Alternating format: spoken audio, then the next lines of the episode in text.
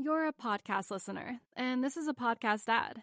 Reach great listeners like yourself with podcast advertising from Lips and Ads. Choose from hundreds of top podcasts offering host endorsements, or run a reproduced ad like this one across thousands of shows to reach your target audience with Lips and Ads. Go to lipsandads.com now. That's L I B S Y N ads.com. Para entrar a este club no necesitas una membresía VIP, solo tienes que saber de fútbol. Vamos, Andrés, si en tu vida pisaste una cancha, no sabes jugar. Otra excusa para justificar su mediocridad. Knockout. Bueno, lo importante es que la vas a pasar bien. Fútbol Club, un podcast con André Marín y el ruso Brailovsky. Podcast exclusivo de Footbox. Amigos de Footbox Club, un placer saludarles. Miércoles 28 de julio del 2021. Contentos, muy contentos. México ha conseguido el primer objetivo que se planteó en el fútbol olímpico, avanzando a la ronda de cuartos de final. Con autoridad, con personalidad, con orden, aguantando patadas.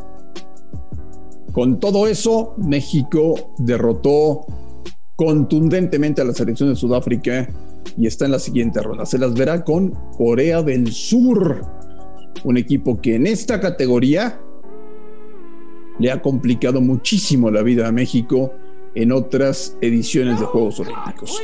El próximo partido de México será el sábado a las 6 de la mañana, tiempo de México, en Yokohama, donde se jugó la final de la Copa del Mundo Corea-Japón 2002. Tenemos mucho que analizar y compartir con ustedes el día de hoy en Footbox Club.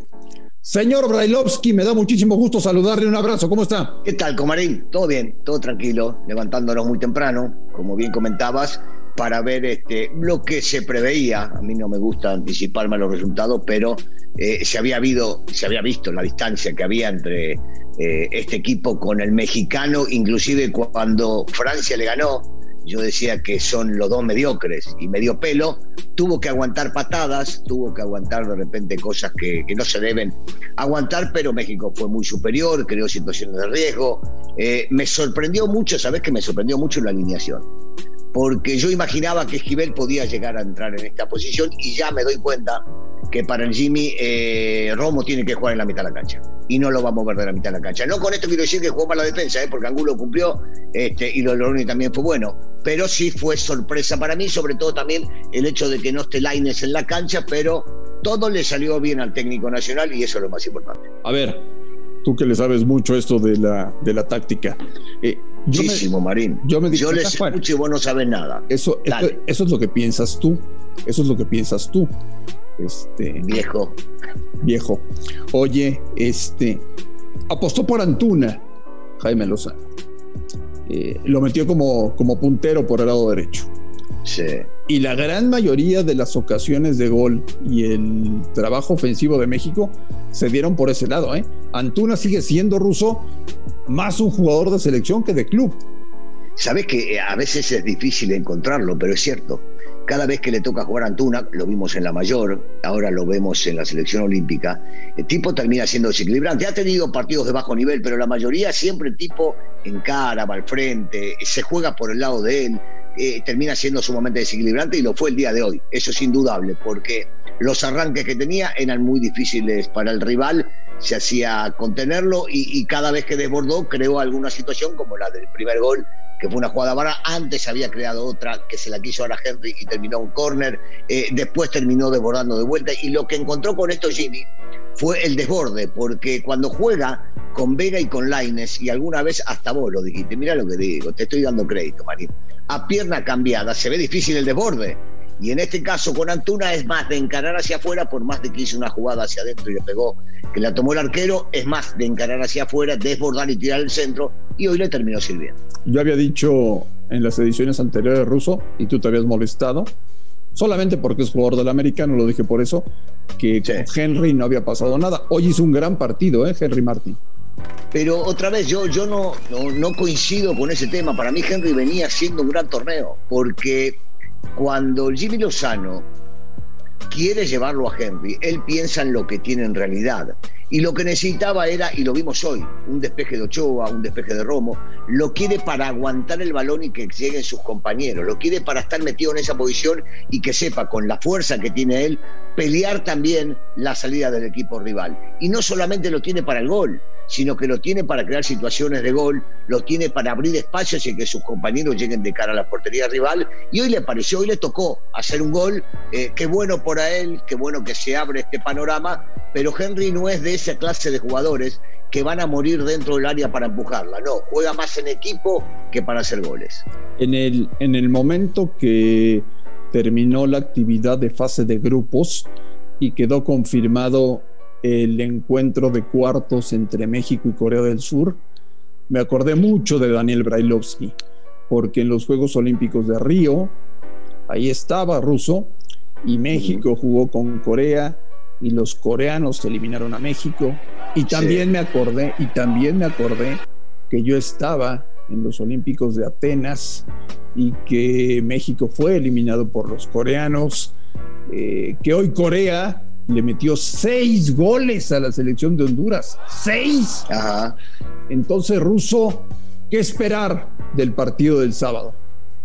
Mira, yo eh, eh, no creo que tenga que ver mucho con lo que sucedió en aquel momento, cuando nos tocó en el pasado, estar en este tipo de eventos, Andrés, porque, por ejemplo, la última, la que me tocó en Brasil, eh, la selección no era la misma. No le habían prestado al potro los jugadores que le acaban de prestar ahora, ni tenían el nivel de estos futbolistas. Habló de todos en global.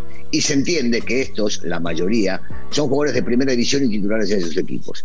Y hablo de los mexicanos. Yo creo que debería ser muy distinto, aunque, aunque el asiático, por más de que México tiene la costumbre de ganarle, se le termina complicando por fuerza, por esfuerzo, por ahogarlos, por trabar el partido, por presionar, se te termina, eh, cuando vos entras en el juego de ellos, que es lo físico, terminás emparejando las cosas. Y es lo que México debe no hacer, sacando este, la experiencia de lo que pasó con Japón.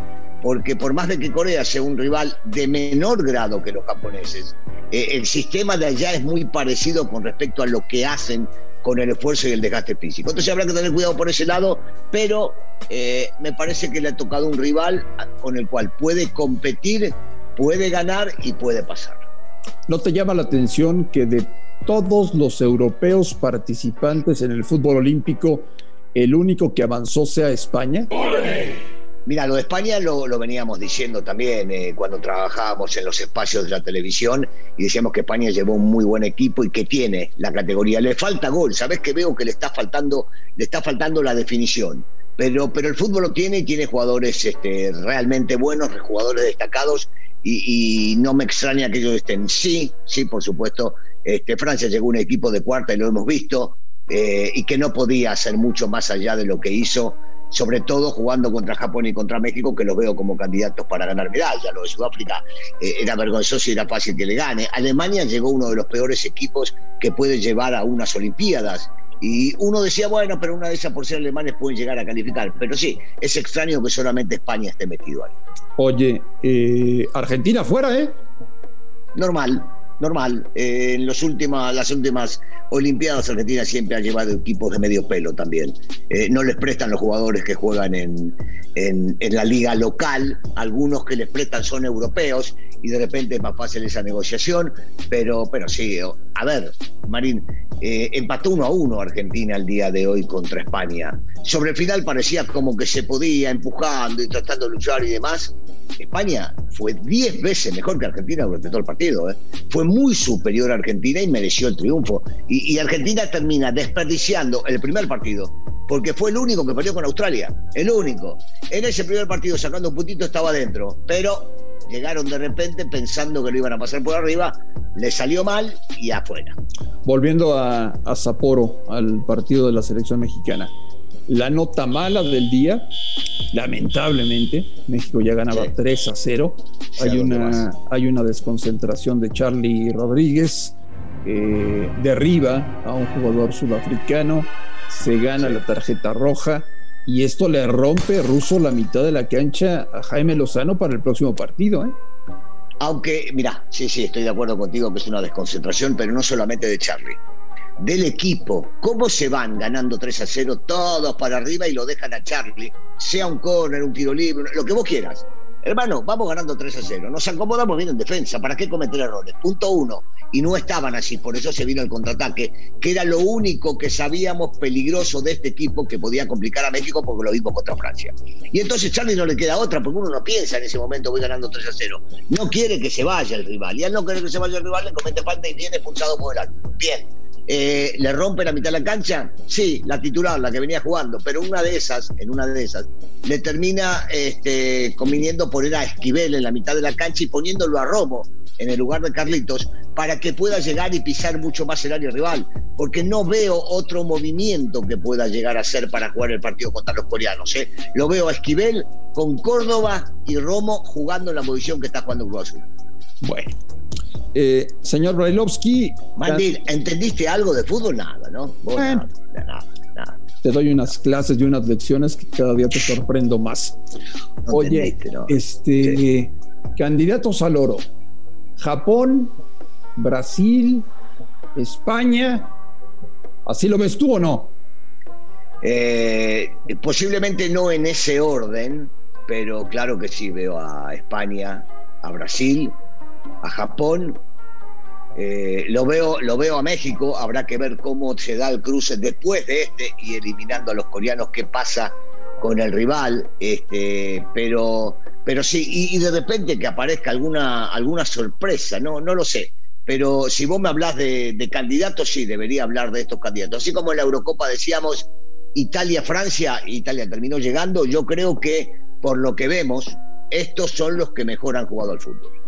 Señor Daniel Brailovsky. Me gusta que me diga señor, es la forma que tenés que tratarme y si me dirías de usted todavía mejor. Bueno, pero bueno. Bicho, bicho. Este. te mando un gran abrazo. Ha sido el Footbox Club del miércoles 28 de julio. Eh, tenemos mucha actividad en las próximas horas. Mañana platicaremos de la selección mayor que juega contra Canadá en la Copa de Oro, un torneo que ya no le interesa absolutamente a nadie, pero que México está obligado a ganar. Señor Brailovsky, fuerte abrazo, platicamos mañana. Un abrazo, adiós. Amigos de Footbox Club, Daniel Brailovsky y André Marín, les agradecemos inmensamente que nos escuchen, les mandamos un fuerte abrazo y platicamos el día de mañana. Footbox Club con André Marín y el ruso Brailovsky, podcast exclusivo de Footbox.